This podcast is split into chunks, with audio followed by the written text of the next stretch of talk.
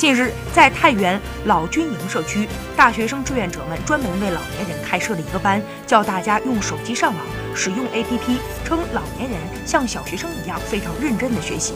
雷奶奶说，学会了这些软件，平时儿女不在的时候。不会感觉到孤单了。雷奶奶向志愿者展示微信语音和视频操作，熟练地拨通了身边朋友的微信。两个人看着手机上对方的样子笑个不停。孙奶奶今年八十三岁，用的是儿子更换手机退下来的旧 iPhone 手机，里边安装了年轻人常用的软件。